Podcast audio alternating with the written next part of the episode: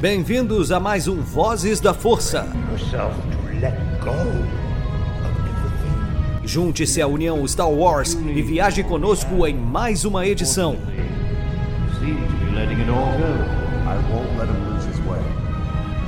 Seja também a fagulha que manterá a chama de Star Wars acesa por muitos anos.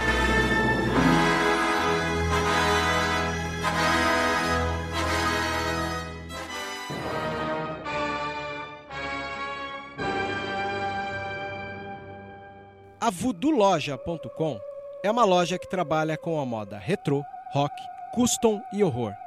São 11 anos da cena alternativa. Se você não conhece, visita lá.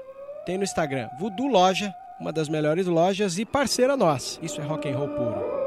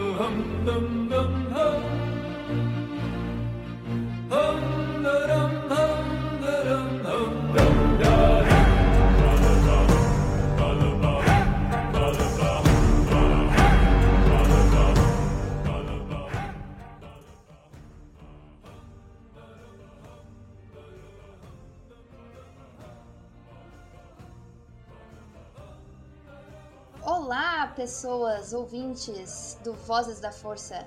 Hoje sou eu, Ana Lu, apresentando aqui, acredito que pela primeira vez, e vamos falar do último episódio de The Book of Boba Fett. Comigo aqui estão o Vebs, pode se apresentar.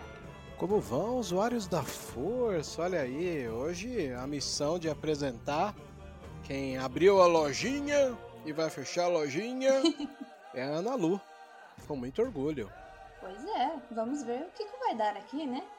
E o nosso convidado especial é o Raul Maia, Raul do podcast Ataque dos Fones, mas eu vou deixar para ele se apresentar aí. Pode ir, Raul.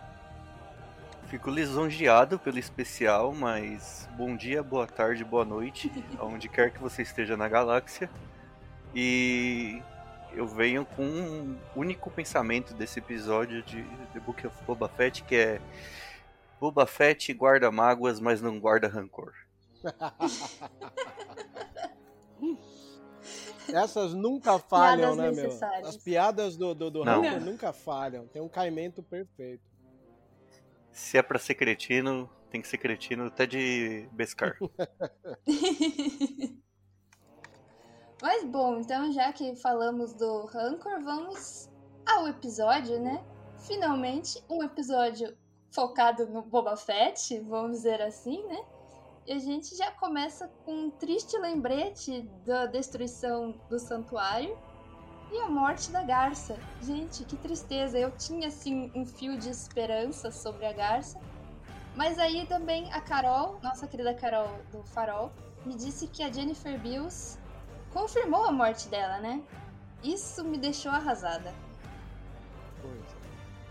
Você sabe que eu tava comentando esses dias com, com vocês em grupos e tal, que tanto é, alguns personagens que estavam aí no universo do, do Mando poderia vir fazer parte da, da- do universo do Kenobi, né? Talvez. É, hoje, olhando a ficha, né? Porque saiu uma entrevista do Ivan McGregor lá na Forbes, onde ele comentou, né, da produção. Agora a gente já tem a certeza plena que a série não terá diretores convidados, terá é, ela inteira foi feita pela Deborah Shaw. Excelente nome, por sinal. Sou fãzaço dela pelo que ela fez em Mr. Robot. E isso também acabou cortando as mi- as minhas esperanças de, de repente, é, ver uma Pelimoto mais nova, né? Não sei se vocês viram, mas a Amy Sedaris, a atriz que interpreta a Pelimoto, sem o traje de Pelimoto, aparenta é, ser mais nova. Sim, ela é bem bonita E- até. Ela é bonita até, né? Muito legal. E isso me faz pensar o quanto poderia ser útil ela aparecendo na série do Kenobi, novinha, né? Uhum. É, resolvendo algumas questões ali, ou até consertando. E eu fico pensando o quanto a Garça também poderia ser útil numa série. Mas sabe que depois de ler a matéria e ver a ficha técnica da série no IMDB, tudo bem. IMDB é editável e tal, mas eu preferi.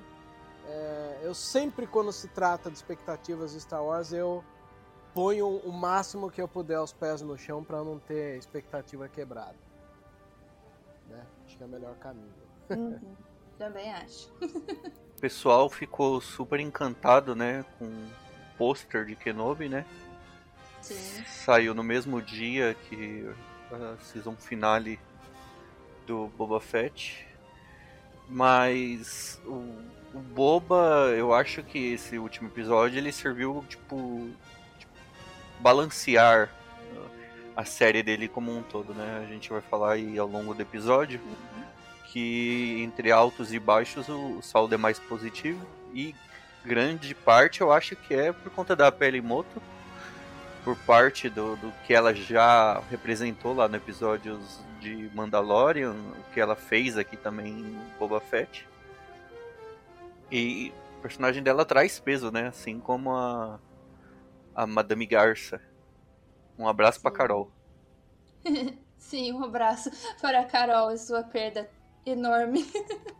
É, compadecemos da sua dor, Carol. Não tem como não sentir a perda de uma atriz tão icônica, né, pro cinema, como é da Jennifer Beals. Né? Eu acho que que fizeram com a, com a Garça. é, Eu não vou dizer em Mandalorian, Boba Fett, mas eu acho que é uma coisinha fora da curva em Star Wars, porque é um ataque terrorista em, em todo o sentido da frase, né? Uhum. Que não é costume da gente ver, né? É Uma coisa pesada, entre aspas, porque a gente não tá assim, tipo, matou inocentes, pronto e acabou Sim. né? Não... É, é, é difícil a gente ver isso tão explícito. E é tipo, é guerra. Isso foi o Sim. golpe final pro Boba falar, ou é agora ou é nunca. É, é legal você falar isso daí, né? Porque você fala de matar inocentes e essa extensão da morte de inocentes, ela chega até os Tusken também, né? Assumidamente ali no episódio depois.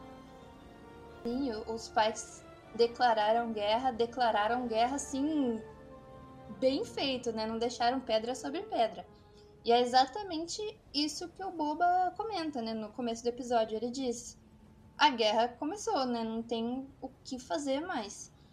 E aí eles, nisso também, eles decidem tomar a posição de defesa, né? Vamos dizer assim, ali do santuário, das próprias ruínas do santuário ao invés de se fechar no palácio, onde ele teria mais segurança, os mods, né, principalmente eles, votam pelo por ficar no santuário e defender Mosespa de Mosespa, né? Não levar isso para fora da cidade, que eu achei bem interessante. E tu, Raul, o que que você achou desse momento? Eu acho que eh, eu tenho duas visões, né? A primeira, vendo pelo personagem do Boba, se ele quis engrandecer pro lado da cidade, né? Quer construir família, quer construir honra entre os cidadãos, ele tinha que fazer isso, né? E fez. Então ele teve que se estabelecer ali. E como jogador de RPG, a gente sabe que tem alguns momentos que a gente tem que fazer isso mesmo, né? Então ele se enfiou ali onde já estavam os destroços, procurou uma solução estratégica e falou: é aqui mesmo. Porque se ficasse também querendo ir atrás dos Pikes, invadir local sem ter um exército, sabendo ou não se o povo da Vila Livre ia vir, só ia dar mais dor de cabeça pra ele. com certeza. Vocês sabem que a minha mente de produção de ensino me faz pensar o quanto o Covid atrapalhou é, uma produção como essa. Por que, que eu digo isso? Quando a gente fala que vai ter guerra, a gente pode pensar que vai ter um aglomerado de, de, de atores. É uma coisa meio. Meio Barry Lyndon do Kubrick, meio Senhor dos Anéis, né? É que o Senhor dos Anéis teve ali os exércitos multiplicados ali pelo estúdio. Mas eu, eu fico pensando quanto na ideia, no papel, era de uma maneira e na execução ela acabou se tornando um pouco outra. Por mais que a gente tenha alguns momentos de aglomeração de, de atores com máscara, né, com próteses na frente, que pode ajudar bastante.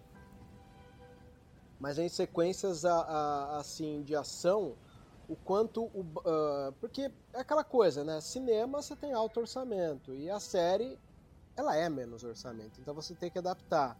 Aí você junta ao lado o Mambembe do Rodrigues, que é um cara que veio do cinema de baixo orçamento, e nota que é, tudo que poderia se traduzir como um momento de guerra campal, várias pessoas e tal, a gente tem um cenário vazio.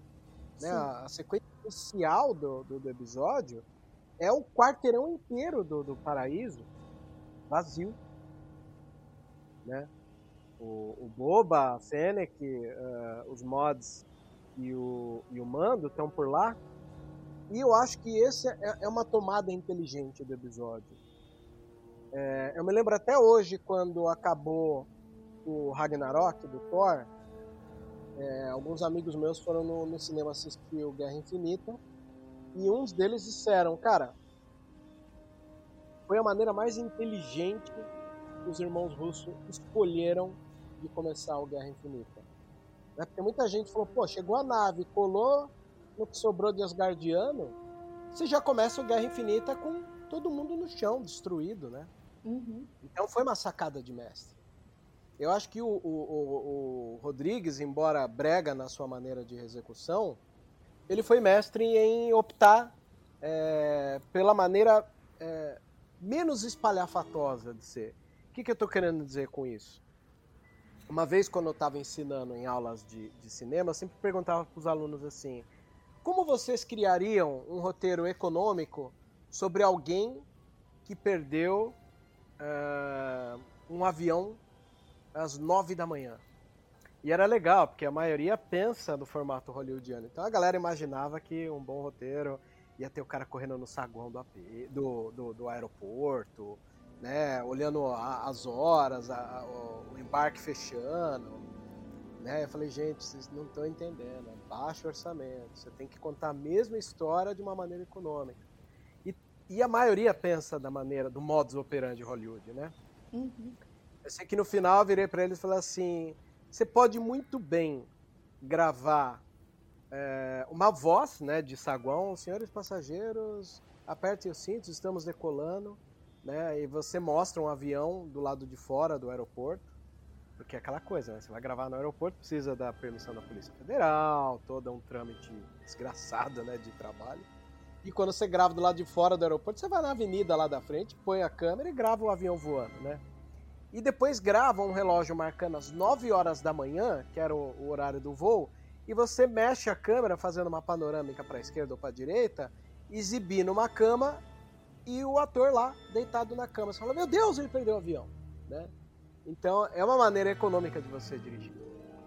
Nossa, sim. E eu, né, é, você contou a mesma história, o cara perdeu o avião e você não gastou. Né? E, e, o Rodrigues é um cara que veio dessa escola, né? Por mais que hoje em dia o digital veio, facilitou e tal, ele é um diretor que faz muito dessa parte econômica.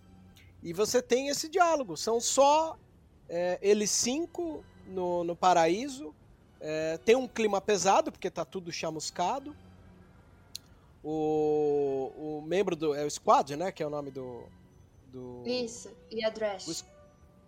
Ele, ele vai lá e, e, comenta: não, aqui é o local, nós, nós somos Mosespa e se você quiser ficar lá no seu castelo, já tomou uma bronca, né?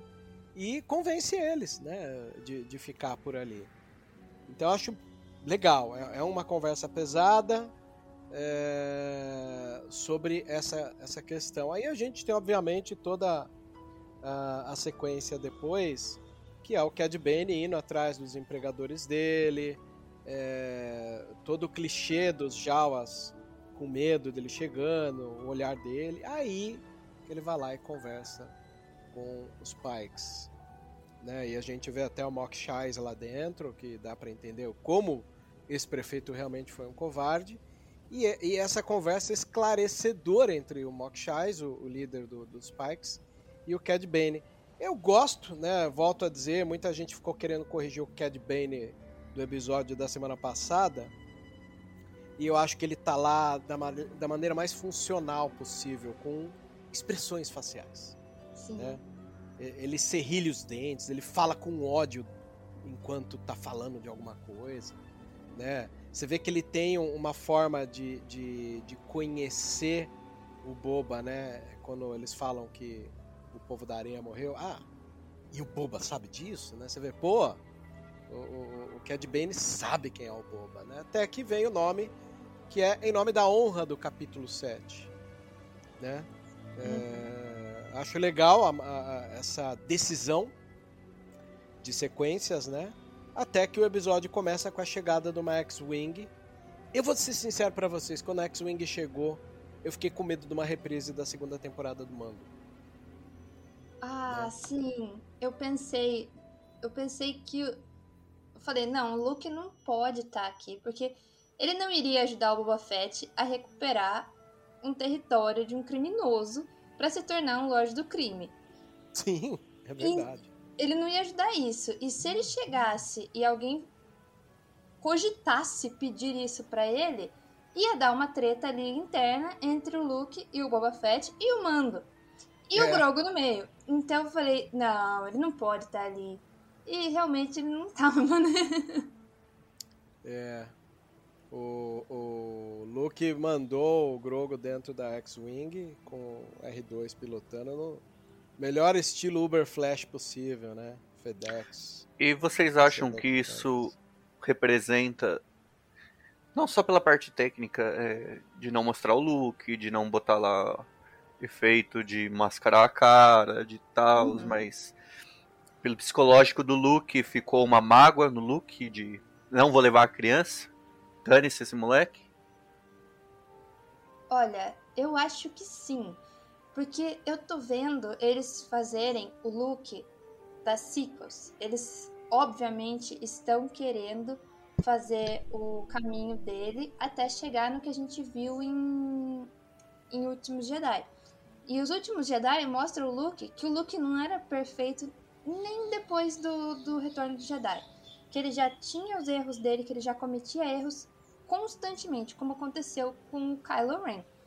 Então você mostrar que o Luke ficou puto da vida porque o moleque escolheu a, a, a cota de malha e mandou ele de Uber pra, pra volta, tipo, ele nem foi junto para levar o pobre do menino, sim, mostra o quão errado ele pode ser no julgamento dele. É verdade, faz um sentido. Eu acho que a economia da série fez com que a história fosse contada da maneira mais simplória possível. Só que essa opção do, do, do lado simplório sacrifica um pouco a imagem do Luke, né? É, Sim. Eu acho isso é, uma faca de dois gumes, né? Eu gosto muito de ver materiais de análise depois que eu escrevo a minha. Aí alguém me mandou a análise do PH Santos e eu caí na tentação de ver antes de escrever minha crítica. Aí eu fiquei, damn, eu não deveria ter visto essa crítica. Porque o que o PH sempre pontua nos vídeos dele são coisas muito baseadas em roteiro e de uma maneira precisa, cirúrgica? E ele comenta que um, um, um personagem como Luke, que busca o Grogu das mãos do Din Djarin, é, devolver ele sem essa honra de como ele buscou, é, fragiliza o personagem do Luke. E aí eu fico pensando o quanto isso que vocês estão comentando, que já é resquícios e indícios de que é um Luke cabeção, né? Que ainda tá querendo seguir a regra da, da Ordem Jedi da pior maneira possível, né? Possa fazer sentido. Mas eu acho que isso é uma coisa que possa ser resolvido posteriormente em uma linha de diálogo em algum capítulo. Enquanto isso, o que a gente teve aí é o foco total na atenção da guerra e esses poréns, né, podem ficar para depois. E logo em seguida disso, né, que a MC Dares, que é, opa, a Pele Moto, né? Personagem, não atriz. Ela dá de comer, faz o R2 esperar, bem a cara dela, né? O alívio cômico tá sempre na mão dela do majordomo. Sim. e depois tivemos a junção dos dois, né? É, o que eu não esperava. São, sim, uh, potencialidades de um bom roteiro que o pessoal não se ligou. Infelizmente, às vezes o fã de Star Wars ele tá tão apegado em lutinhas que ele não se liga em alguns momentos de brilhantismo que um roteiro pode ter, né? Sim. Eu sei que esses brilhantismos é quando da Pelimoto volta para nós vermos a Fennec Shand explicando como ela colocou a cidade em observação, né? Então os mods lá com os Aqualis, tá o, o, o né? Aliás, adorei, eu vou adotar Santo. Santo Ele colocou, né? ficou bonito, né? Ficou fofo e tal. O Santo lá com, com os Trandoshanos. Falei, mano, isso vai dar problema, né? Eu pensei comigo. Não, e, e isso eu tenho que dar minha vírgula aqui, porque até agora não me faz sentido nenhum. A não ser que fa ele falou, eu quero ir lá pra dar porrada nas lagartixas. E isso não faz sentido, porque você vai botar um Wookie, que é inimigo mortal de Trandoshano, pra ir lá. Mas eu acho que é exatamente isso. Tipo, eu achei genial por isso, sabe? Porque o ainda mais o Chrysanthemum, que ele é todo pistola da vida com tudo, e que inclusive já tinha pego e arrancado o braço de Trandoshano safada no meio do santuário, eu acho que ficou muito legal, porque eles já tinham tido um problema no santuário, então já traz aquele negócio, olha, ele é nervoso com o Trandoshano, e você põe ele no território deles pra patrulhar. Eu achei que ficou bem legal, porque eu achei que ia dar ruim ali, sabe? Tipo, alguma coisa ia tirar ele do sério. É verdade. E aí a, terceira linha era quem? Era, era os gamorreanos no porto, né? É, dos cla clatunianos. Clatunianos ali. Que falharam na estratégia de dar as costas pro penhasco. Ai, meu Deus, que tristeza. Nossa. O nosso Eu- eu mestre em RPG aqui se liga em todos os detalhes possíveis, né? Eu fiquei com uma dó deles porque quando eles são apresentados a primeira vez na série, é, o Boba dá a opção, né? Pela honra, se vocês se submeterem a mim, poupa a vida de vocês. E eles vão lá e se submetem, até lutam pela vida do Boba no primeiro embate, né? Que o Boba se vê ali fechado pelos assassinos, né? E ao pouco você não cria uma empatia, né? Mas você, pô, tem dois ali que estão fazendo serviço, né? Quando os dois são arremessados lá por cima do penhasco, você, pô, os dois porquinhos, os dois. Os dois porquinhos. A mesma coisa que eu falei aqui. Os dois porquinhos. Ah, aí a gente vê no, no- nos livros, né? A, a, a Ana, assim como eu gosto um pouquinho mais de A Republic, o Vebs também já pegou pra ler. A gente sabe que, que eles. O, o jeito legal de você elogiar um, um gamorreano é você xingando a família dele. Sim. E, e eu queria muito ver um pouco mais desse lado deles, né? Fiquei na esperança de ter alguma coisa disso na série. Do Boba, sei lá, xingar a família de um deles e alguém, tipo, "Ué, por que, que você tá fazendo isso? E o Boba, sei lá, né, explicar, não, é porque eles gostam. Mas não deu nem tempo. Não deu. Eu sei que desenhado isso, eu fui surpreendido com a chegada do Cad Bane ali na, na- no que restou do paraíso, né? Sim. É, então eu achei que. Eu achei assim, vamos dizer. é, precoce. Eu pensei, mas já vamos ter o, o duelo? Já nesse início, assim? Mas era só uma provocaçãozinha. E uma provocação muito bem feita. Porque ele quase conseguiu. Se não fosse a Fennec. E quantas vezes nós já não, dizem- não dissemos isso? Se não fosse a Fennec, ia ter dado tudo errado. Verdade. Essa resolve todo problema né, né, que, que possa ocorrer. Se fosse The Book of Phoenix Chan, a série teria três episódios E os outros quatro você deixaria pro Mandalorian começar já a season dele. Ia ter uma Big Fat Kill também, né? Ia ter uma matança generalizada. Sim. É, é, ela tá ali do lado de Ezio Auditore como um mestre assassino. Ela Pois é. queria, toda hora ela queria matar alguém e o Boba não deixou. Quando finalmente ele deixou, ela passou o rodo em todo mundo lá no final do episódio. Que coisa. É uma das cenas mais lindas do episódio, diga-se de passagem. Sim. E, e eu gosto da maneira como o Cad Bane atrapalha. Desde a época das animações, ele tem um- uma vilania que vai além do lado pistoleiro e vai na pressão psicológica, né? Sim, exatamente. Ele pega o. o. como fala? Ele usa o que ele descobriu, informação dele sobre o dos Pikes, sobre a, a morte dos, dos Tusken, e ele sabe que aquilo vai pegar o Boba de um jeito que vai pegar ali no- no- na ferida. E ele usa para tentar tanto distrair, como perturbar, como fazer ele errar, como fazer ele dar um movimento né? falso, desestabilizar. Então, ele usou perfeitamente aquilo e quase conseguiu com que ele realmente tentasse atacar o, Cad Bane, né? E desse alguma coisa errada ali, porque ele tinha muito mais gente pra atacar. É, e, e eu acho legal porque o horror da cena da pressão psicológica ela é complementada com a falha do, do, do que havia sido combinado com os líderes das famílias, né? Na medida que o Cad Bane tá lá ameaçando, ele já dá o feedback de que o Cobb Vent não vem, que ele deu cabo do Cobb Vent. O- os Tandroshanos, Clatunianos e Aqualish começam o ataque, né? Aliás, é, diga-se de passagem, bem legal.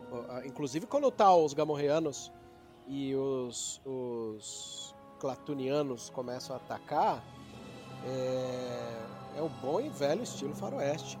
Com os Gamorreanos olhando através do trem, né?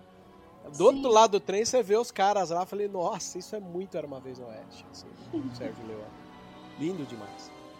Né? E aí quando ele, o, o Cad Bane vê que isso não vai funcionar, a Fennec já corre para ajudar. Que, conforme a gente falou aqui, é a que faz a parada andar, né? Sim, eles conseguem tirar a informação do mordomo, né? Sobre onde fica o escritório do Spike.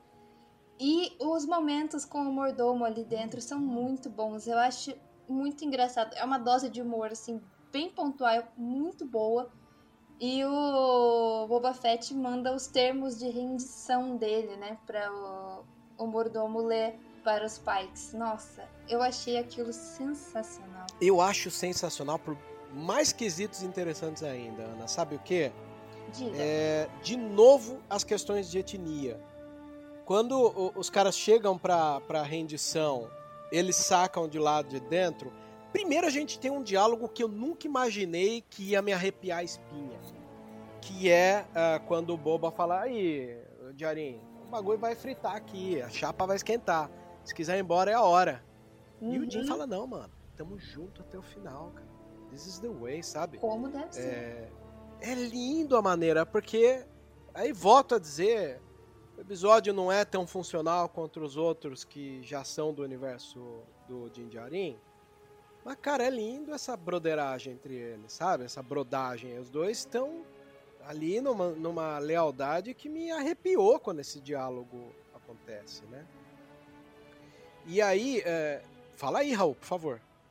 É, esse momento eu acho que ele engrandece a evolução de personagem do, do Boba, porque se isso fosse antes de conhecer os Tusken, de ser salvo, de ter toda aquela parada de ser um membro novo do povo da areia, o Boba jamais faria isso pelo Din Djarin.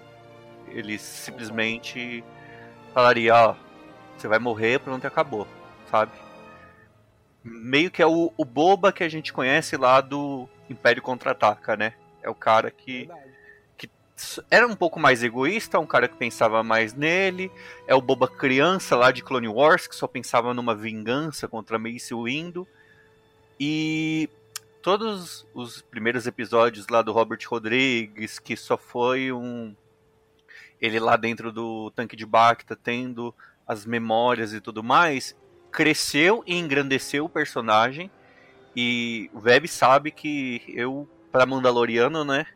A, É min, a, a minha visão de construção de Mandaloriano do Boba foi os Tusken. Então, o que o Boba poderia ver como um clã, como uma família que protege ele, como alguém que vai lutar por ele, foi os Tusken. E aí ele, nesse momento de broderagem, ele vira pro Jim e fala, então, agora nós somos irmãos de Beskar, sendo o Django ou não, tendo sido lá um um, um Mandaloriano oficial, treinado ou não.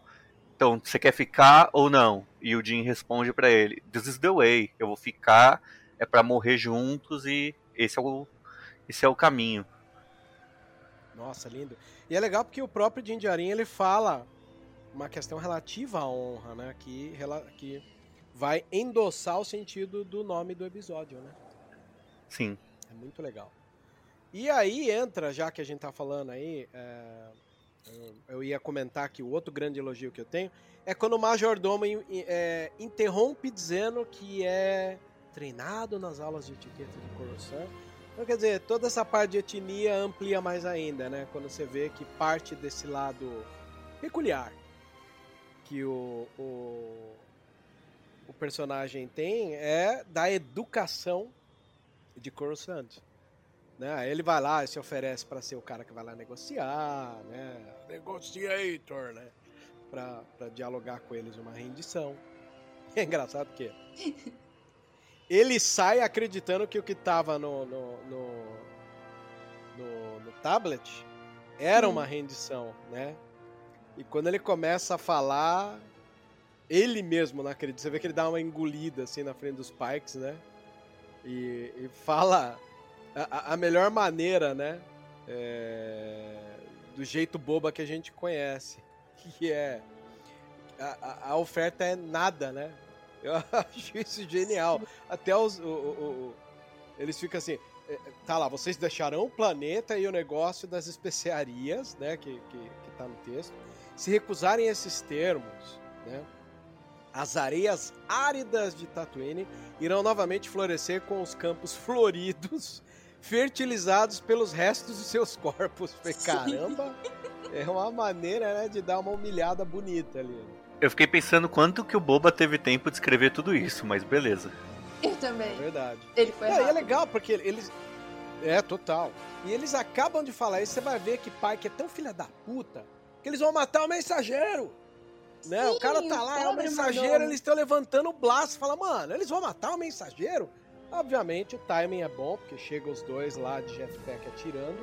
E aí entra, talvez, eu sei que o, o andador lá na frente é legal, quando surge o rancor é legal, mas dentro dos valores que a gente tá falando aqui, e já que o Raul falou, não, é nos Tusken que, que, o, que o Boba eh, se viu como verdadeiro Mandaloriano, justificando aquilo que o Din Djarin falou pro Visla, né?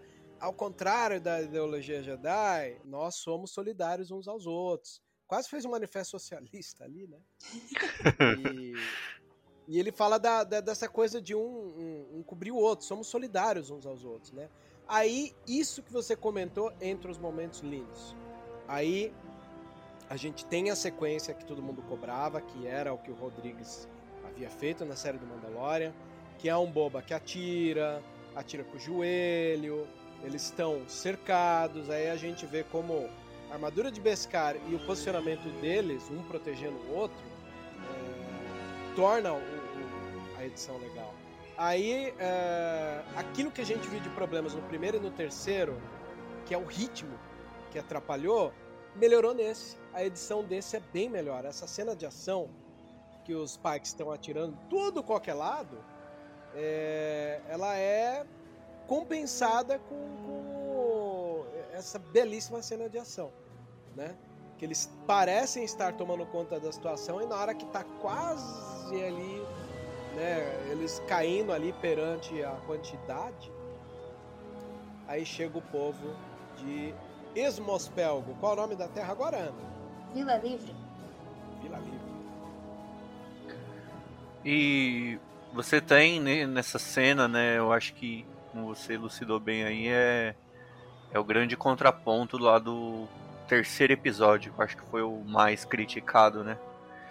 Que o, o Rodrigues também dirigiu. E eu vi muito você, Vebs, falar em, nos grupos que a gente participa, né? O, o fandom e tal. Que ele tem, né, essa dualidade, que ele fez o, os Pequenos Espiões, que ele fez lá o Shark Boy Lava Girl. Ele é um diretor que, assim, de 880, né? É. Mas que aqui ele se saiu muito melhor, tal, do que os, as motinhas lá de Power Ranger, tal. Hum, mas eu fico pensando o que que ele queria fazer, o que que ele queria desenvolver lá, né? E ele de repente ele não teve acesso, é, por exemplo, lá ele só tinha, sei lá, tela verde, lá ele só tinha uma coisa ou outra e aqui, sei lá, deram um volume para ele usar, né? Pode ser que aqui ele devia ter um orçamento maior, aqui ele tinha mais orçamento para fazer o Rancor, o Rancor mais bem acabado. Eu, eu comecei a série com uma opinião e no final do, da, da, da série minha opinião mudou. Eu entendi para onde eles queriam mover esse seriado. E no final de tudo, minhas críticas, a maioria delas são técnicas, sabe? É, tem, tem as questões de roteiro, né? Que eu acho que eles quiseram muito apressar a série, tiraram lá o foco do Boba, deram mais foco pro Jim, sei lá, porque querem essa Season 3 de Mandalorian o mais rápido possível. E tirando esse foco do Boba, o Robert, sei lá, eu acho que ele ficou com menos espaço para trabalhar, menos orçamento, ele teve que fazer escolhas, né? E aí, essa escolha aqui desses dois jetpacks, dessa cena dos dois lutando, Beskar tomando tiros, é uma cena mais bruta. É, se não me engano, ele disse até num. num. daqueles episódios que é por trás das cenas de, da, dos seriados de Star Wars, que enquanto ele vê o Din como um, um pistoleiro, o Boba seria um bárbaro. Então você vê que o Boba se joga, ele mete o pezão no chão e solta os blasters do joelho, né? O Boba é mais agressivo.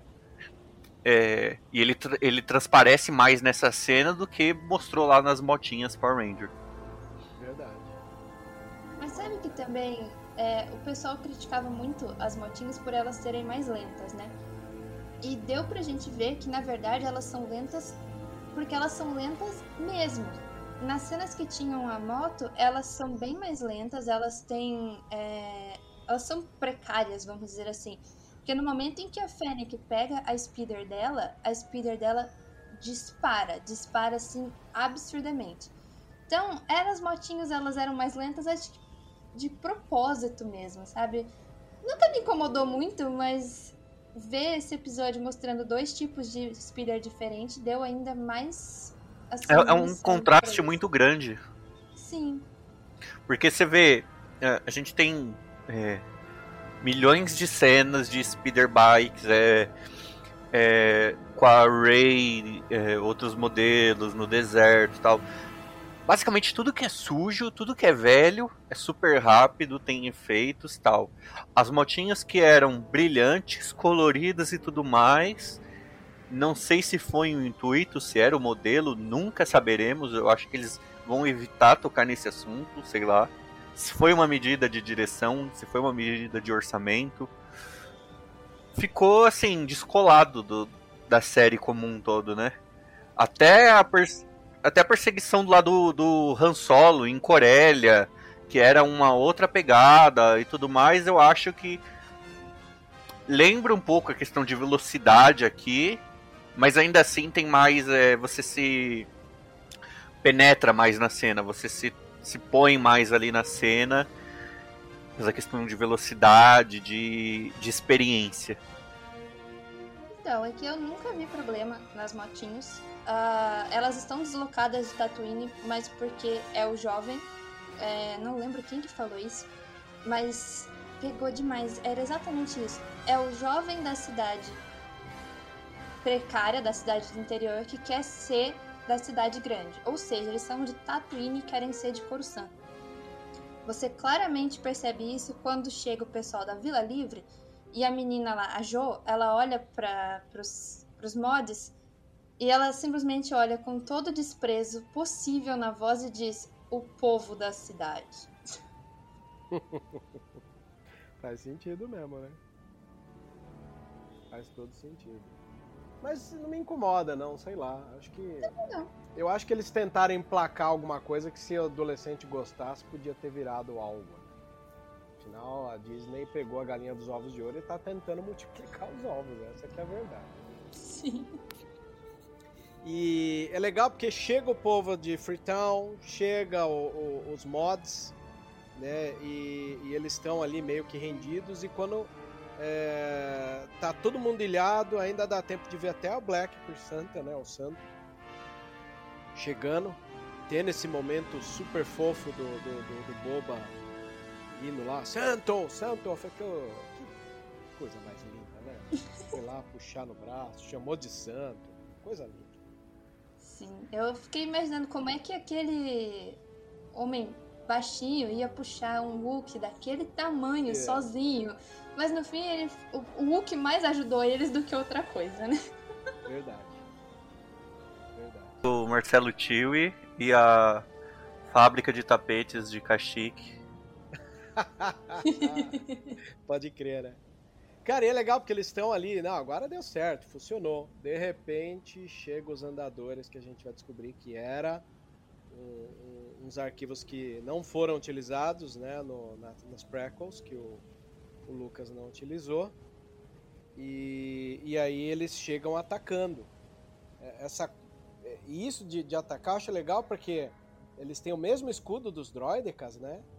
É, e nem Dark Saber resolve a parada. Eu acho legal porque ele vai causando um peso na circunstância que você começa a falar, mano, e agora?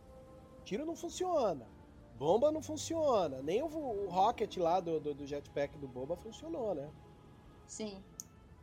E, e aí eles têm que se separar, e aí, obviamente, o Boba vai falar, cuida aí que eu vou dar um jeito, né? Eu acho que todo mundo dessa hora já imaginou o que ia acontecer um pouco depois. Mas aí a gente tem essa coisa do Black Chrysanthemum tentar entrar ali no campo e não dá. Aí ajudado Uhum. pelos mods. Aliás, o povo pegou no pé porque o Squad ele dá um girinho, né, pra dar um tiro. E eu revi o episódio. O, o Marcelo do GD Center, pessoa brilhante, né, não tem o que falar. Ele tava num grupo, ah, eu queria entender essa breguice dessa giradinha com o tiro. Aí o Marcelo respondeu, a mesma breguice que tem no episódio 3, quando tem o chefe da guarda da república contra o comandante girando o sabre 5 segundos, um olhando na frente do outro e ninguém ataca, né? Que é aquela hora que eles estão, o Kenobi e o Anakin girando, girando, girando e não bate. Uhum. Muito galhofa, total galhofa. Mas eu, eu revi o episódio, ele dá essa girada pra desviar de um tiro, né? Sim. Ele sai debaixo do braço do Chris Santa, chega um Pikes, aí ele gira e atira. Quando ele termina de dar a circunferência do giro, você vê atrás dele o tiro batendo na parede. assim. O pessoal esqueceu, achou que é só firulinha. E mesmo que fosse, eu acho da hora. É Não, bem da hora. e, e, e ca- e cabe totalmente pro personagem, porque aqueles persona- os mods, eles são totalmente é, espalhafatosos Não. e escandalosos. Então, uma viradinha dramática fazia todo sentido. Verdade. Eu gosto que eh, eles vão se separando, aí começa a acumular elementos no episódio. Eu acho que quando você tem, volto a dizer, muita gente vê o lado maduro da Bruce Dallas do episódio 5, ou do Filoni no 6, que domina a arte de Star Wars. Voltando pro Rodrigues, ele começa a lidar com um acúmulo de elementos de tempo de tela. E aí entra a- a- o grande trunfo dele em saber dirigir e dosar essa quantidade de personagens que se separam, sabe? É, esse, isso é direção. As pessoas não se ligam, mas isso é direção. Essa coisa do, do, do Mando fugir, encontrar a Pelimoto chegando numa carroça, Sim. né? É, ah, você tá aqui, não, não, não, sai daqui, sai daqui, né? E, e- e aí ele ficar naquela carrocinha lá, um momento meio Indiana Jones, assim, né? De fugir dos andadores ali. E ver o, o- pequenininho, ver a... Dá tempo de falar da malha, dá tempo de ser super cuidadoso, né? O pulinho E- dele que ele dá em direção ao mando Foi o motivo do Nossa, meu colapso. fofura, né? Foi, foi tipo o cachorrinho toy, né? É, quando pula na gente, assim. Tem, tem, tem uns cachorros pequenininhos que quando pula na gente fala, não acredito que ele pulou, né? E ele pula. É muito fofo. Foi. Aí, aí cai a carroça, a pele moto perde um dente, ela cospe um dente, ele esperava aquilo. E é. é muito Grito que eu dei nisso às 5 da manhã. É. E é um dente da frente ainda, né? Porque dente da depois ela fica sem o dente durante a É cena. cara. Eu espero que se ela for reutilizada nas séries, ela continue sem o dente, porque é muito cara de mecânica. Um dente de ouro, assim, alguma coisa É, um bem... dente de ouro total, meu. Ia, ia, ia cair bem, assim.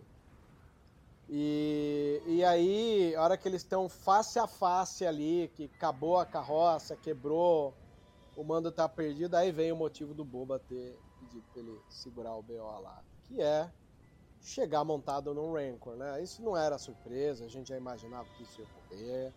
Uhum.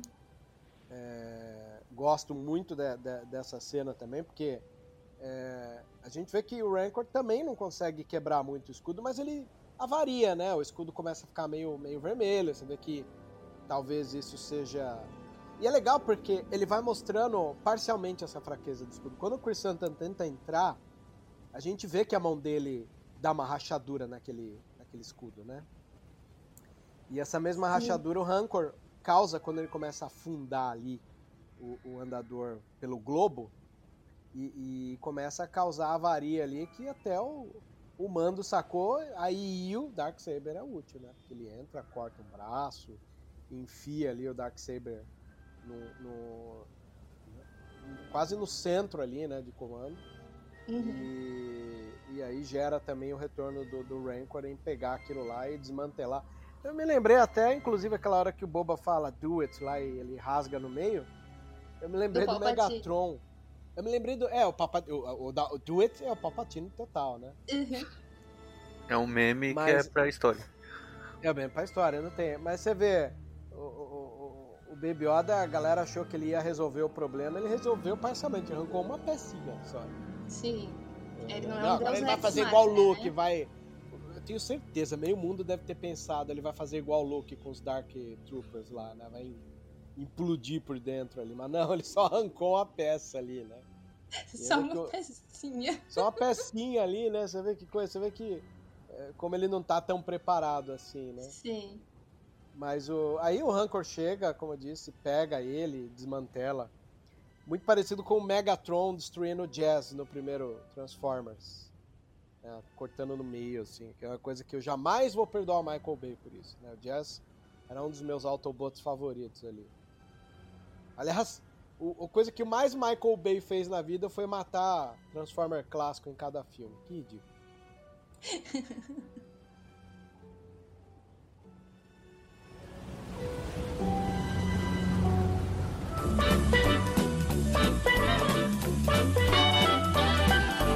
Olá, saudações, meus caros amigos.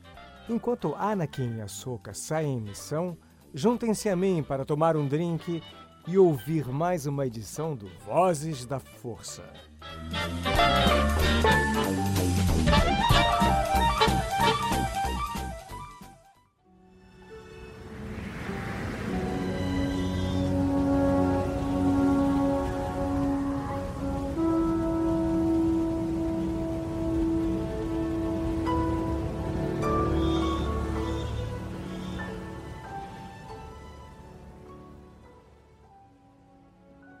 Mas enfim, aí o outro andador tá cercando, né?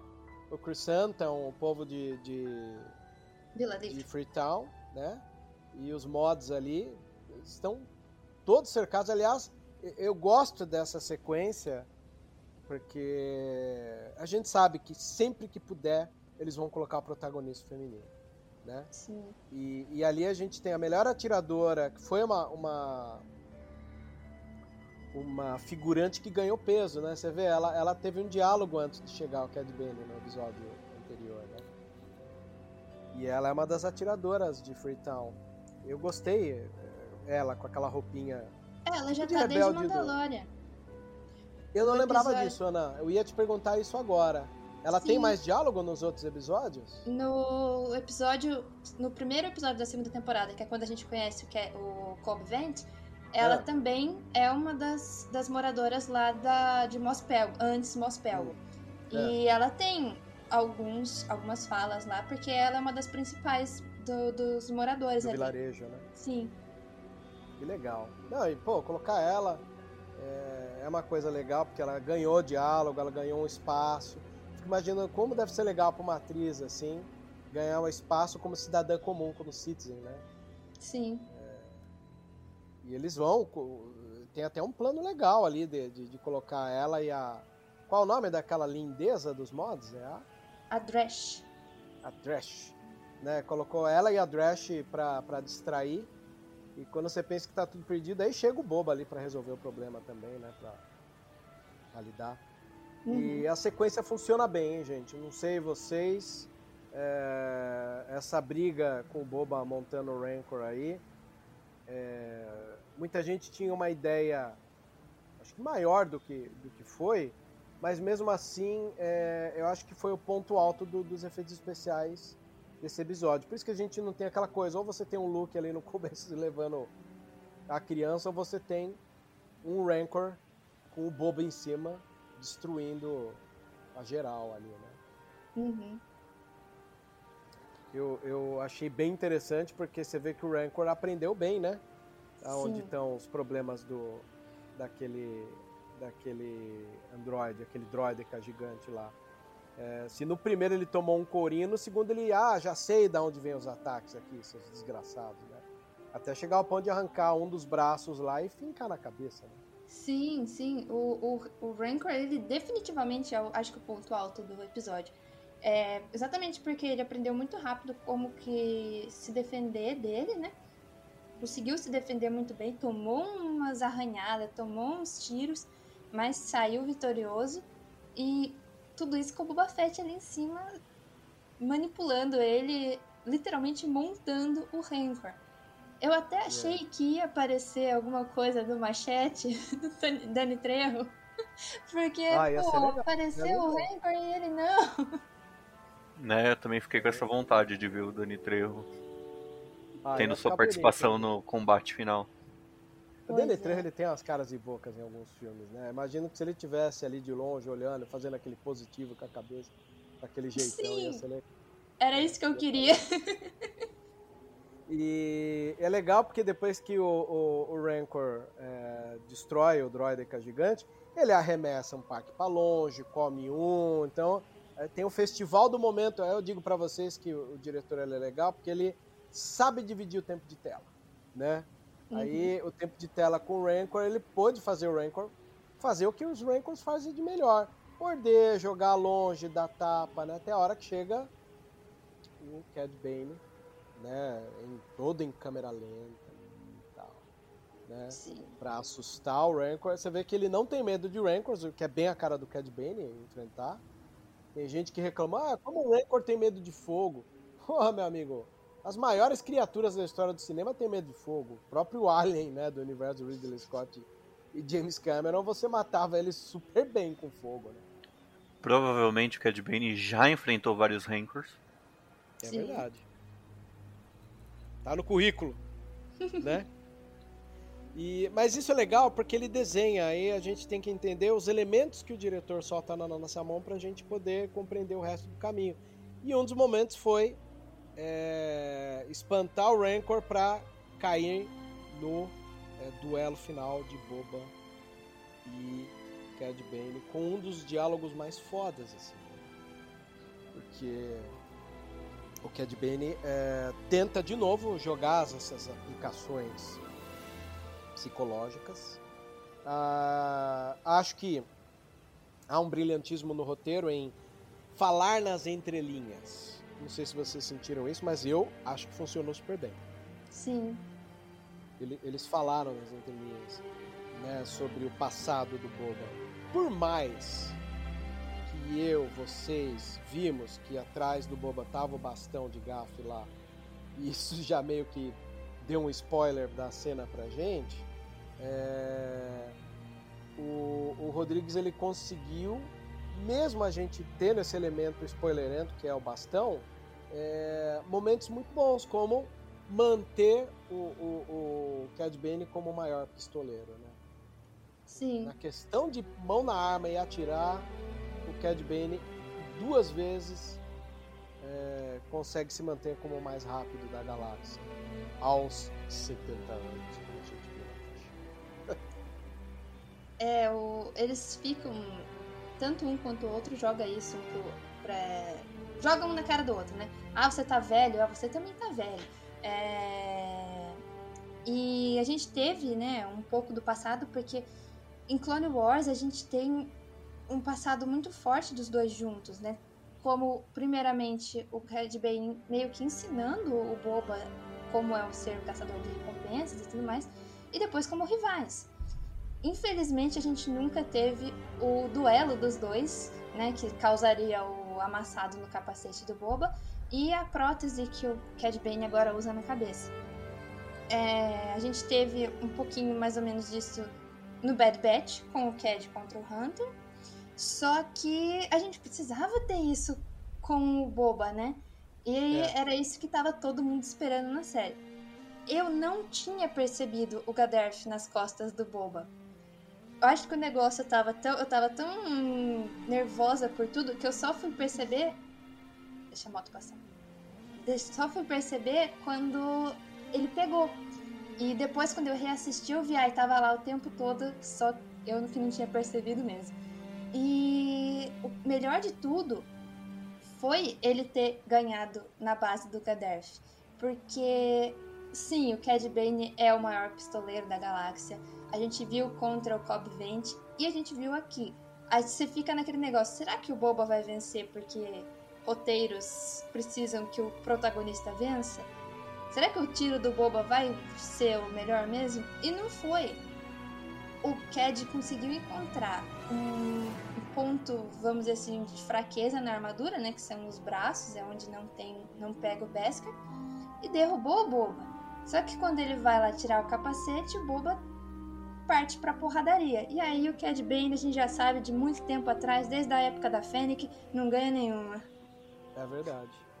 Bem lembrado. E é legal porque o Boba devolveu pro, pro Cad Bane a mesma questão de, de confiança demais que o próprio Boba teve quando estava sendo treinado pela, pela membro dos Tusken, lembra? Ele Uhum. derruba ela um momento, ele vai comemorar, ela vai lá e, e vira o jogo, né? Sim. E foi o que ele fez com o Cad. Ele virou o jogo com o que ele aprendeu com os Tusken Riders. Em especial com aquela guerreira, né? E, e aí, caras e bocas, vai lá e enfia o, o Gaddafi lá no, no, no Cad a ponto da gente poder ver até a prótese na, na, na cabeça. Gostei. É uma maneira do diretor, eu sei que vocês estão acompanhando isso e quer saber, tá aqui, ó. Eu acho legal porque às vezes isso daí dá até pra gente assumir que aquela cena não acabada é, seja canonizada. né? É, não sei se ela é necessária de ser, tipo, feita é, numa animação ou alguma coisa assim, mas a gente tem, tendo a prótese no, no Cad Bane e esses pequenos, essas entrelinhas do, do duelo deles, tá canonizada. Aquilo lá aconteceu. Aconteceu. Fãs que, que ficam. Ah, mas o negocinho tá piscando no peito. Só para, tá? Não, não fica É, querendo né, que caçar chat tá- coisa que, tipo, É a negação, é a negação. É. O povo vive da negação. curte o negócio, rolou o combate, deu um ótimo final aí pro personagem, que é um vilão. Nas mãos do melhor personagem possível. É. E- eles têm uma história juntos, então faz todo sentido. Não, acho que ficar criando teoria demais de que não morreu, porque tal coisa tá ali, isso aqui representa aquilo, mas tinha um negocinho. Não. É, procurar muitas esperanças, criar expectativa. O episódio 9 já ensinou pra nós que não se deve criar expectativa. É Crie porcos que, na pior das hipóteses, dá bacon. Vou adotar isso pra mim, Raul. Muito bom, cara. Muito bom. E, cara, eu gosto da maneira, igual vocês falaram, eles têm uma história junto. É a mesma questão do Kenobi com o Darth Maul, né? Um tinha que morrer na mão do outro, não tinha jeito. Sim. Sim. Então, é uma sina, né? Esse aqui, depois disso, a gente tem o momento King Kong, né? Que é o Rancor ali, todo nervoso, com, com, população inteira atirando nele ali, né? Gratidão zero, né? Infelizmente. Jim passando um pouco de vergonha porque quis ser um salvador do dia e só tomou um, um bom tapa. E, de novo, no, no RPG, isso é ele tirando a falha crítica. É verdade, né, cara? Ele imaginou que podia montar, aí a gente lembrou, né, do, do treinamento. Ele só aceita ser montado pelo dono, né? Sim. É. Capacete parece, mas o. Ao contrário do que dizem que os cachorros são daltônicos, o Rancor não é daltônico. Então não adiantou vir com a mesma armadura, não. né? É. Mas, cara, é bonita a sequência, né? Ele tenta engolir, crava no Beskar, toma fogo na garganta. Nossa, o nervoso É. que deu, que ele, ele tentando enfiar e dando aquele barulhinho do metal. É. É verdade. E na boa, o Rancor vai ter uma bela de uma. De uma. de uma, de uma queimação estomacal, no final Estomacal. do dia, né? É. Haja Milanta Plus ali pra salvar aquela queimação. Pelo amor de Deus. Mas é legal, porque daí é, o Rancor acabou de dar o tapão lá no, no, no, no, Jinjarin. Aí a gente tem um momento é, comédia, né? Com, com o Majordomo e a, e a Pelimoto berrando, né? Ela berrando tipo, um dente a menos ali. Meu, que legal essa cena, meu. Eu dei muita risada. Porque é dali que ela vai se tocar que o guri fugiu e o guri vai usar a técnica lá de acalmar animal, né? E bota o Rancor pra deitar e ele deita no Rancor logo depois. É o momento fofura do episódio, né? Ai, eu não Sim. aguentei. Prevejo um Funko disso Meu Deus. de um do lado do isso. outro. Pô, é mesmo, Raulzito? Não tinha pensado nisso, não. É verdade, um, um, um Funko Os dos dois dormindo é bem a cara do, do final de, de livro de Boba Fett. Perfeito. Ai, Tem meu Deus, falar. quero. Também, esse eu vou fazer questão de ter. Mas eu Ah, gostei. Eu gostei que foi, que foi o Grogo que conseguiu parar o, o Rancor. Porque a gente já viu em Bad Batch que o Rancor ele não é uma coisa ruim, ele não é um animal incontrolável e totalmente doido. E todo mundo tava tirando nele, então óbvio que ele tava nervoso, ele tava com medo. E quem vai lá salvar a situação é o fofinho, o Grogu, pequenininho, andando com aquele espacinho vacilante dele, totalmente fofo, É. que chega, põe a mãozinha, faz ele dormir. E dorme junto, meu Deus do céu. E, e é legal porque, de novo, a questão da beleza da- dos tempos de tela, né? Sim, Tá bem dividido, né? Cada um ali delimi- foi, ficou delimitado pela, pela, pelas coisas que, que tinham como responsabilidade e tal. Né? Eu Achei Sim. bem legal isso daí. E logo em seguida a gente tem a sequência linda, né? Que justifica Mestre Assassina. Que é os chefões do crime lá, enfurnados lá com o líder do, dos Pikes. Né? Comentando sobre os planos. É legal porque o diálogo do Pike é muito bom, né, meu? Ele fala, ah, não, é verdade, né? Tomamos tiro, meus soldados foram engolidos por rancor. Tipo, uma coisa que não é muito comum, né, você reclamar, né, pro resto do povo. Ah, vocês me prometeram uma coisa e eu tive soldados sendo engolidos por rancor. O diálogo é muito bom, meu. Putz, grilo. toda a dinâmica dos, dos Pikes com todos os chefes das famílias foi muito bom. Porque a gente vê que desde o início eles não tinham intenção nenhuma de ajudar o Boba Fett, de se manter neutro. Eles estavam já com os Pikes desde o início. E as questões que eles vão fazendo, as perguntas, mano, é maravilhoso. E depois, né, nem se fala. É verdade.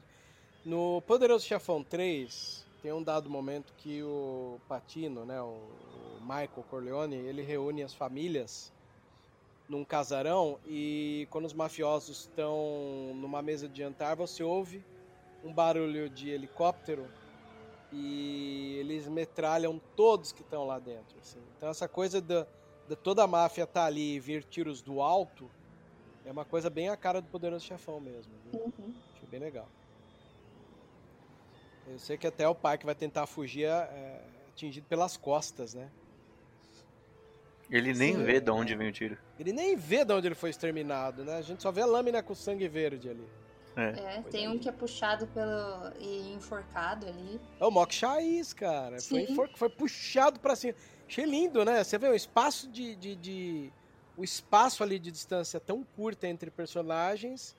É, Mais uma vez eu volto a dizer a edição dinâmica que se resolveu nas mãos do Rodrigues em até no espaço curto você conseguir resolver os problemas. Né? Achei bem legal. E aí a gente volta ao momento ali da, da, da- toda a cidade reerguendo, né? O, o, o povo saudando ele, ele com aquela falsa humildade, pô, não tô acostumado com isso. E até a Fênix falou, ou é isso ou é tiro, né? Sim. É bem legal isso também. né? Aí rola um momento ali de quebra de gelo, que é jogar o melão ali pro Wookie e, e ter piadinha com o Wookie, né? De dividir comida, assim. Até, até a câmera distanciando do núcleo dramático, você vê que o- os caras não queriam perder tempo em jogar piadinhas ali, hein? Funcionou bem. Eu achei esse final tão final, filme Sessão da Tarde, e isso É me deixou tão feliz. É. é combina com a breguice do Rodrigues, né? Eu também Sim. acho. Não, com Bre- sabendo que é o, o Rodrigues, você fala, mano, foi a Sessão da Tarde. Mas é o Rodrigues. Então, mano, tá perfeito. Até o Droid Lep tava ali junto com eles. É verdade, tava lá, tipo, metendo a banca de bracinho ali, apoiado na cintura ali. Como se tivesse feito alguma coisa, como se tivesse ajudado ali na guerra. Eu achei aquilo maravilhoso. Eu falei, gente, eles lembraram do droid.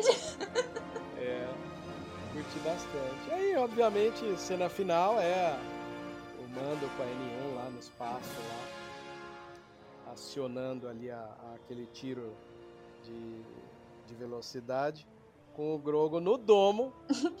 vamos, assim como hoje o Boba com o Kadhafi nas costas deu a entender que aquilo vai ser útil em algum momento, deu mó pala, né? Sim. Quando a nave tava pronta ali no quinto. Foi no quinto, foi no quinto episódio, né? que ela ficou Sim. E tava aquele domo, eu falei, ah. E tinha gente acreditando que o Yoda ia escolher o sabre, hein? Ah, Mesmo com Né? o domo da nave ali. com o domo na nave. Ah, todo, todo o episódio que mostrou o Grogo treinando, que você via que ele tava com saudades. E ainda mais o negócio do Kylo Ren ser o primeiro. Tudo bem que É. isso podia ter sido passado por cima, porque às vezes as HQs são meio que colocadas de lado mesmo. Mas, São. mano, não tinha por que ele escolher o sabre. Eu tinha que Uhum. ser a cotinha. Verdade, achei lindo isso daí, funcionou super bem.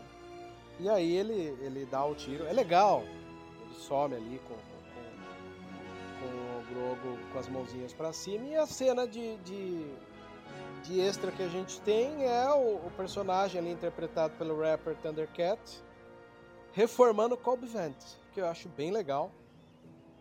Thundercat, esse que a gente compara com o nosso amigo Assir Peragibe, Sim. é quem é muito parecido com a Cir, até brinquei assim. Quem não conhece, a Cir Peragibe é um desenhista de uma obra que chama D'Artagnan, que você precisa conhecer. Verdade. Você não conhece, procura lá. Assir Peragibe no Instagram, que você vai ver que é um dos melhores desenhistas que a gente tem, com melhores obras aqui no Brasil de quadrinhos. Né? Com certeza. E o saldo final, vocês gostaram? Eu vou ser sincero, eu acho que fragiliza você trazer para a série de O Livro de Boba Fett uma maneira de você deixar mais liso o começo da terceira temporada do Mando. Você Uhum. fragilizou um pouco o, o- livro de Boba Fett. Mas pra mim não há problemas quanto a isso, né? Eu- Eu não entendo às vezes quando eu vejo o fã preocupado né, de uma coisa tomar de assalto a outra, é, séries que estão trabalhando pela primeira vez dentro de Star Wars em live action, a ideia do universo compartilhado, né?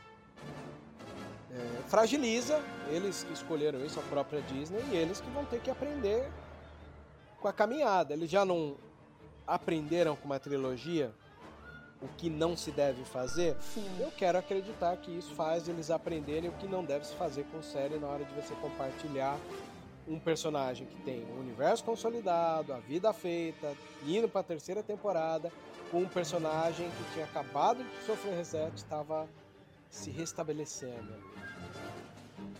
Eu até comentei em algum- alguns grupos, o Raul, inclusive, tá num desses grupos que eu comentei, que isso me incomodou demais.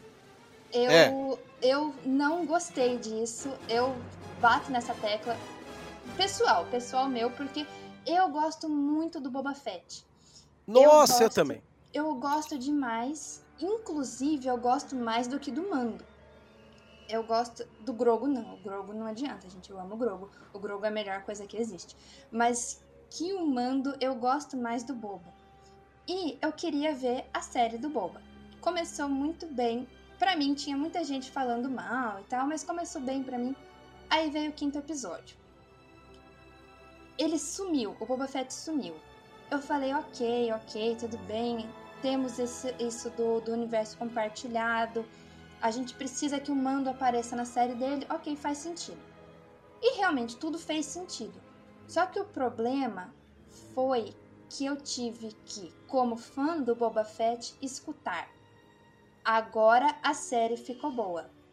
Ah, depois que a série virou Mandaloriano terceira temporada, aí eu quis assistir. Ah, a série ficou muito melhor sem o Boba Fett. Então eu achei que você colocar um personagem tão amado, tão grande no atual fandom, um personagem que você tá reinserindo, foi um erro.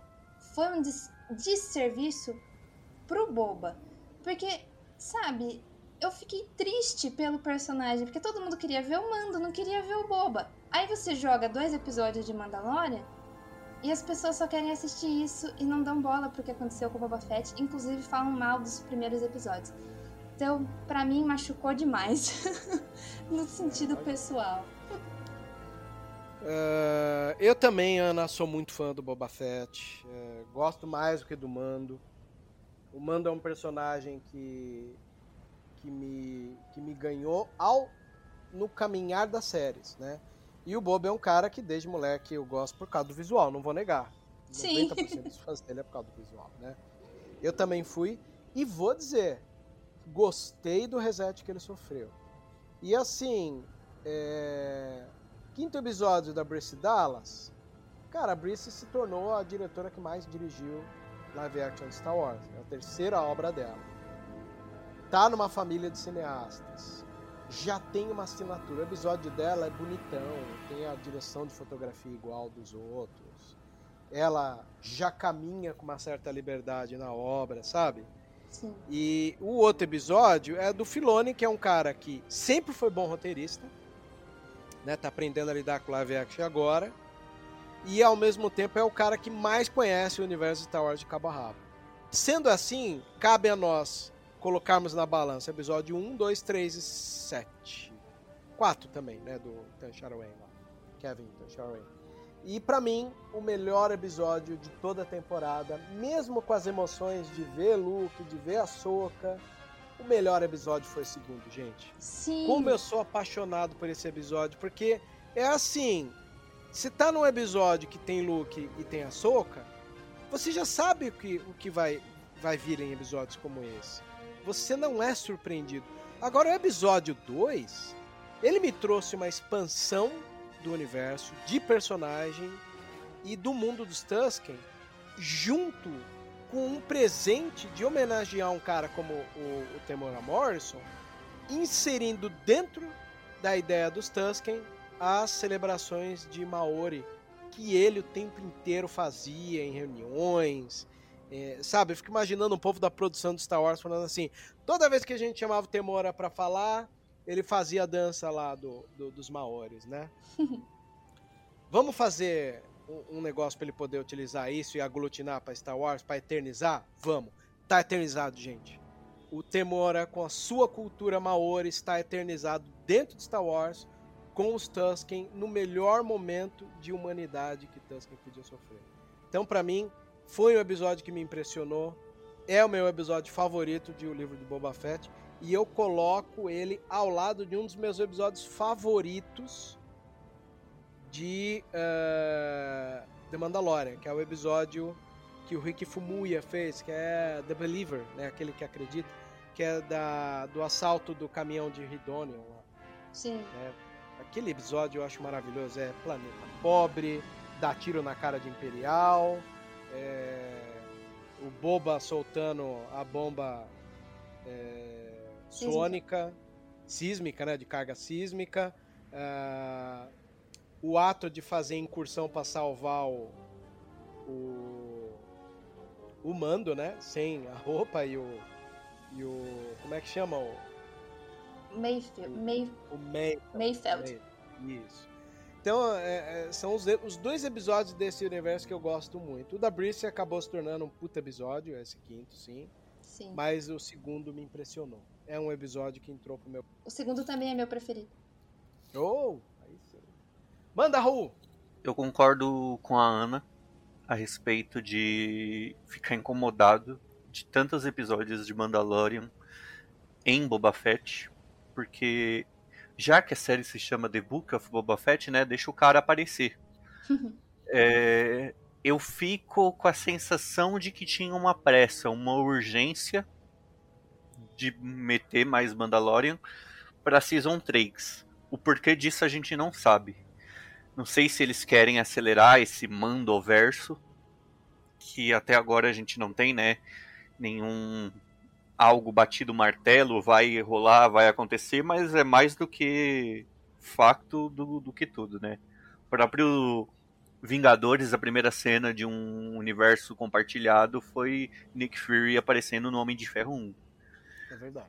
E a gente tem é, aí essa quebra né, na expectativa do Boba, porque sendo que dois episódios praticamente foram só ele tendo lá as memórias no tanque de Bacta e depois no tempo presente, né, em Tatooine rolando a guerra com os Pikes, não teve muita dinâmica acontecendo. Basicamente é, é ele se preparando para a guerra, mas o dia a dia assim, é, eu fiquei com falta de ver o Boba transformado, o Boba mudado, ele como Daimyo se estabelecendo. Uh, gostei do jeito né, que ele começou a agir, do, da interação dele com a Fennec. Gostei muito dos dois uh, trabalhando juntos. A Fennec como mestre assassina, o Ezio Auditore de novo estaria muito feliz. E fico agora me perguntando se vai ter ou não uma segunda temporada de Book of Boba Fett, porque ali ficou um vácuo, né, dos chefes da, das casas, né, das raças que atuavam em Mos Espa e o que o Boba vai fazer a respeito disso. Então tem espaço para trabalhar uma segunda temporada.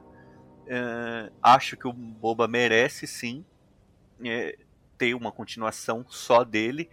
Provavelmente ele vai aparecer um, um Mando Season 3.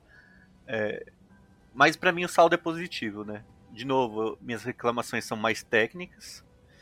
Gostei muito lá do episódio 2, igual o Vebs, toda aquela cena do trem, a transformação, aquela visão do, do mar de dunas, a construção dos Tusken Riders. É, eu gostei muito, muito da série. Já era fã do Boba antes, porque Mandalorianos para mim é uma coisa à parte. O Vebs já me conhece um tempinho a mais, Opa, ele sabe. Com muito orgulho, inclusive.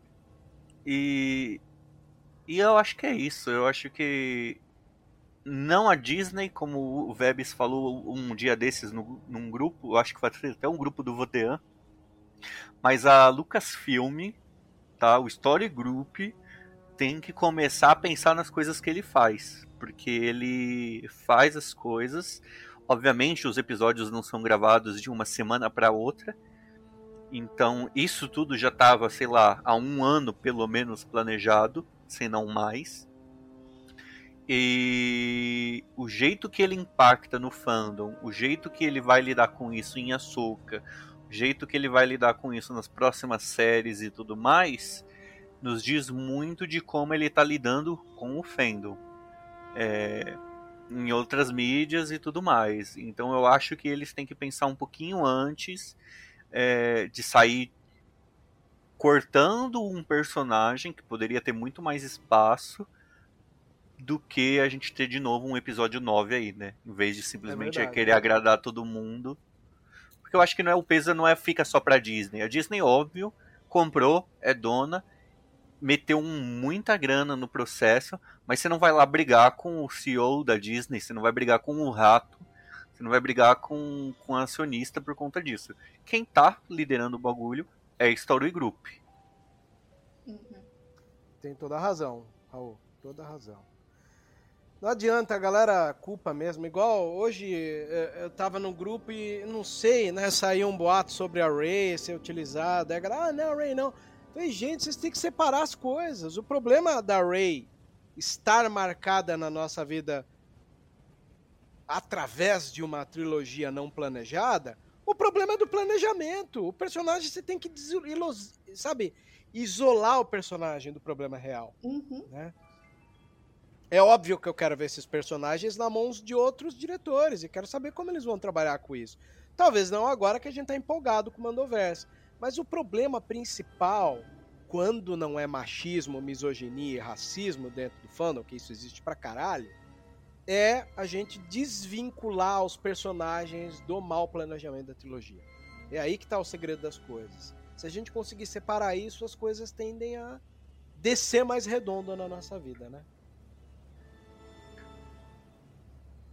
É, e, e que nem o Vebs ele vai lembrar, eu não sei se a Ana Lu já acompanhava isso nessa época, mas meu primeiro envolvimento com o Conselho Jedi São Paulo, com o fandom de Star Wars, foi na, na premiere de lançamento de Clone Wars há tipo 12 anos atrás. Eu lembro do Vebs vestido de clone nisso e era uma sessão numa, numa sala de cinema e tipo você viu uma galera toda saindo feliz de ter visto o cinema disso e aquilo mas depois super incomodado de ter visto a Soca o que, que foi isso que a gente viu foram os primeiros três episódios de The Clone Wars e a galera metendo um hate danado em Ahsoka, metendo um hate danado na animação 3D, que não tinha a qualidade que a gente vê, sei lá, hoje em The Bad Batch.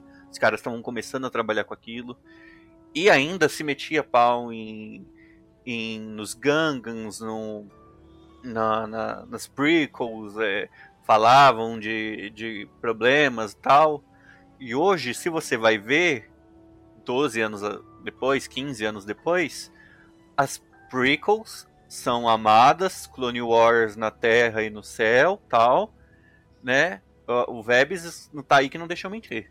Opa, claro, E- tudo bem. E eu acho que a gente vai sa- passar pela mesma coisa com as sequels. Hoje a gente tem muita divisão entre é, episódio 7 ou o 8. O 9 é mais consenso geral, que ele não agrada uma maioria. Né? Ele, ele tem alguns momentos bons. Se tivesse é, seguido lá o que o, o Colin Trevor, acho que é esse o nome do, do É ele diretor mesmo, Colin Trevorrow, ele mesmo. ele, e- e- o que ele já tinha providenciado para uma história, para um roteiro, mas isso é um papo para outro, pra outro cast. Se tivesse seguido nessa tendência, tudo mais, é, teria agradado mais. É, mas eu, eu caso 20 reais aqui no chão, como diria Didi Mocó, que a gente vai ver ainda um Grogo trabalhando com a Rey no futuro e a gente vai bater palmas para isso. Que bom, assim, eu tô, tô na torcida pra que sim. E verdade, meu, se essa trilogia tivesse encerrado com o, o, o Derek Connolly, né, que é o roteirista do Colin Trevorrow, a coisa era outra. Vocês vão ver, tem um projeto chegando aí através de Cast Wars Caminocast que vai mostrar pra vocês como isso vai ser bonito. Aí a gente volta a falar, né? Notas, notas. Quero que vocês deem uma nota pro episódio e pro capítulo. Eu, pra série, vou dar uma nota 8 e pro capítulo vou dar uma nota 7. No capítulo 2 eu dei nota 10. Há muito tempo eu não dava nota 10. E esse episódio ganha nota 7 com muito carinho. Não é uma nota. Ele tá dentro da média porque é, é extremamente prejudicial você trazer um, como eu disse, um personagem de uma série já consolidada para abalar aquele que ainda está construindo o seu mundinho. Então, nota 7 para episódio, nota 8 para série. Ana. Ai, eu detesto dar nota. eu também. Mas é que como é season ruim. finale, né? Achei que vale a pena trazer. Sim, sim. Eu sou muito ruim porque eu sou, tipo, emocionada. É... Por exemplo, eu daria 8 pro episódio, só não vou dar 10 porque existe o episódio 2. Então, tipo, pelo é parâmetro. E pra série, eu vou dar 9 e só não é 10 porque enfiaram o mando na série. Muito bom. Bem por aí. Raulzito! Eu vou na contramão. Eu gostei muito do episódio em si. O episódio 7, ele trouxe rancor, ele trouxe altas cenas de combate de jetpack, ele trouxe um boba decisivo, um boba que tomou a dianteira, matou Cad Bane. Então o episódio para mim ele tem uma nota 9. A série por ter, sei lá, um, problemas um pouco mais técnicos, um pouco de problema de gestão, na minha opinião, por não saber o que, que ela queria mostrar, para onde vamos, por que a pressa. Aí, pra série, eu dou uma nota 7. É, eu fiquei feliz, volto a dizer. Uh, é uma série livre, é um presente que a gente não sabia que ia ter. Quando anunciaram no Investors Day 10 séries, dois filmes, não tava o Boba lá, porque ele veio de, de surpresa nos créditos finais de Mando 2. E uh, me lembro das palavras da Kathleen Kennedy: vamos voltar a ver a, a história da, do Mandaloriano continua em dezembro de 2021, que era a data que era para sair a série e acabou sendo jogada agora para janeiro, né? Não, foi, foi dezembro. Boba começou em dezembro, é verdade. Sim. E e aí depois o Favreau falou não, a série do Boba é um spin-off de The Mandalorian, né? Sim. Acho que essa série se ela se ela se chamasse Tatooine Tales poderia ter tido uma receptividade melhor do público. Né? Acredito que sim. E, e, volto a dizer, eu só tenho gratidão. Ruim é ficar sem Star Wars. Pena do fã que só reclama, né? Não sabe o que, que é passar anos e anos sem a mínima ideia se vai sair obra, que foi uma coisa que eu vivi e não foi boa. Mas aí tá aí o fã de barriga cheia reclamando, né? Tendo Sim. material em qualquer loja de departamento, né, tendo todos os, os, os produtos, quase todos. HQ tá saindo a cada 15 é. dias. Ah, é uma é, pena, né? Apesar de todas as críticas e, e tudo mais, só para ficar bem claro, a gente amou a série, é, uhum. a gente se divertiu. João Jedi, que grava comigo no Ataque dos Fones, 5 horas da manhã tava me mandando foto chorando.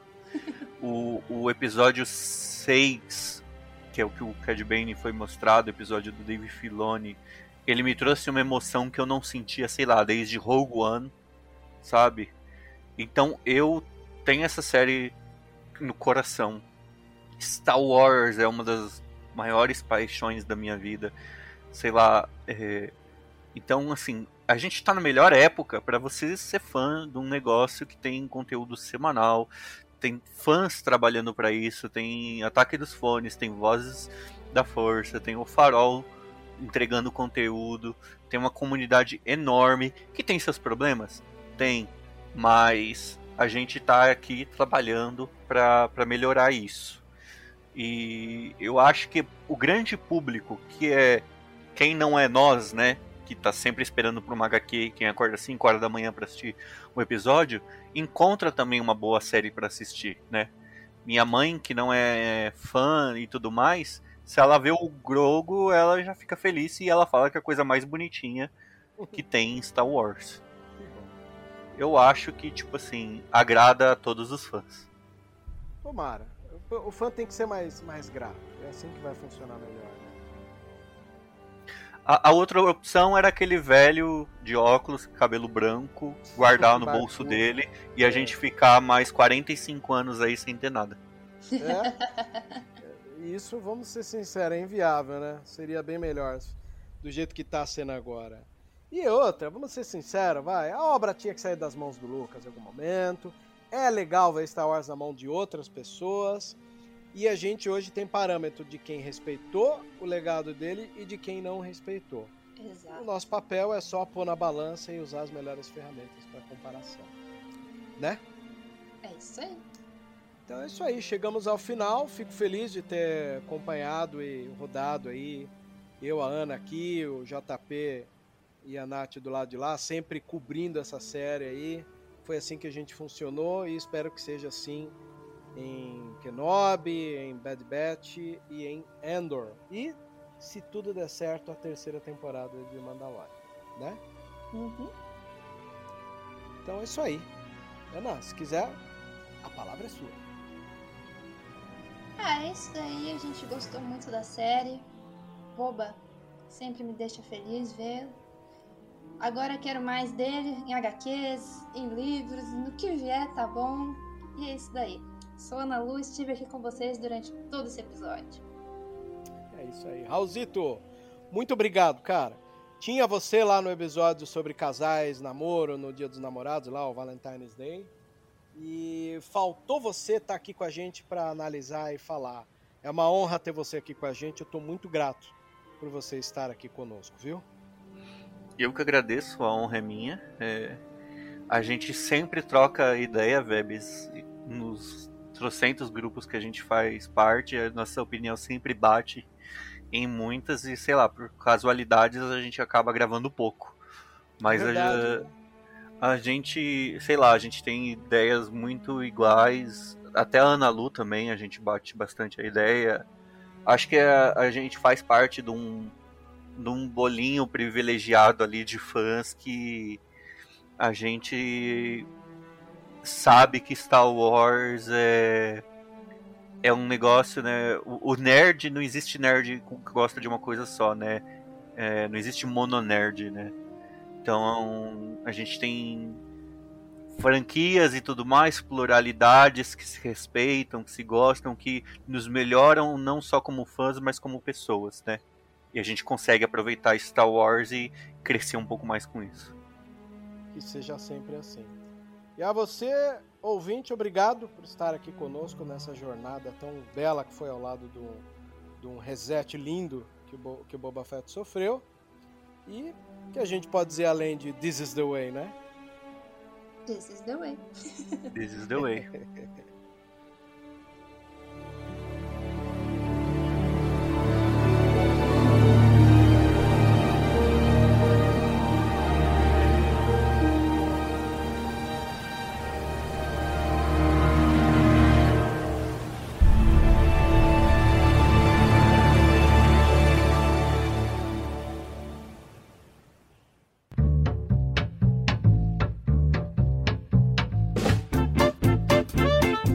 Você ouviu e vivenciou Vozes da Força.